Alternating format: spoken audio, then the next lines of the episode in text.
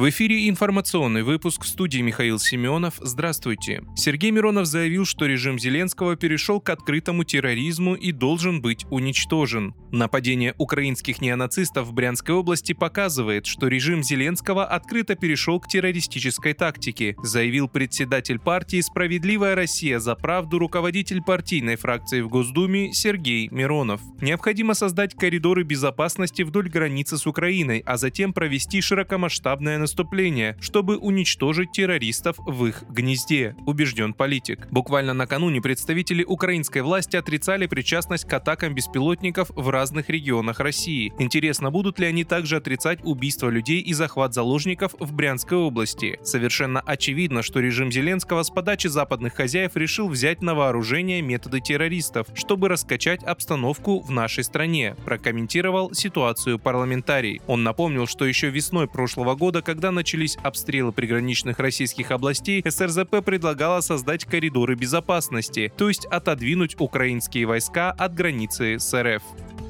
Путин назвал произошедшее в Брянской области терактом. Нападение украинских боевиков в Брянской области – это теракт, они обстреляли гражданский автомобиль, видя, что в нем есть дети, заявил Владимир Путин, комментируя ситуацию в граничащем с Украиной регионе. Эти преступления совершают неонацисты и их хозяева, продолжил Путин. По его мнению, эти самые хозяева даже внимания не обратят на сегодняшнее нападение, но в конечном итоге у противников России ничего не получится. Мы их дожмем, заключил президент. Напомню, 2 марта утром на территорию Климовского района Брянской области проникла украинская диверсионная группа, сообщал губернатор региона Александр Богомаз. В селе Любичане ее участники обстреляли автомобиль, один местный житель погиб, десятилетний ребенок получил ранение. Кроме того, в селе Сушаны, которое также находится в Климовском районе, жилой дом загорелся от снаряда, сброшенного с украинского беспилотника. В Центре общественных связей ФСБ рассказали, что на месте ЧП проводится спецоперация против нарушивших границу вооруженных украинских националистов. В ней также участвуют силы Минобороны.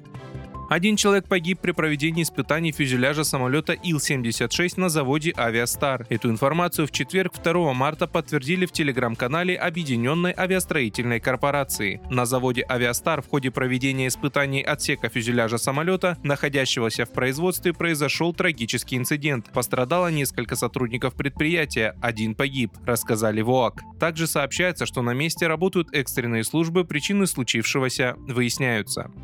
Держателям карты МИР в России станет доступен сервис МИР Pay. Согласно требованию национальной системы платежных карт к участникам платежной системы МИР, банки России должны обеспечить работу сервиса МИР Pay в интернет-магазинах. Постановление регулятора вступает в силу с 1 марта. Сервис МИР Pay также будет работать в Android-приложениях онлайн-ритейлеров. Участники платежной системы МИР были предупреждены о сроках вступления данного требования в силу и начали работу над внедрением сервиса еще в декабре прошлого года. Для для реализации работы сервиса все участники получили необходимый комплект разработки для работы сервиса по оплате покупок в один клик.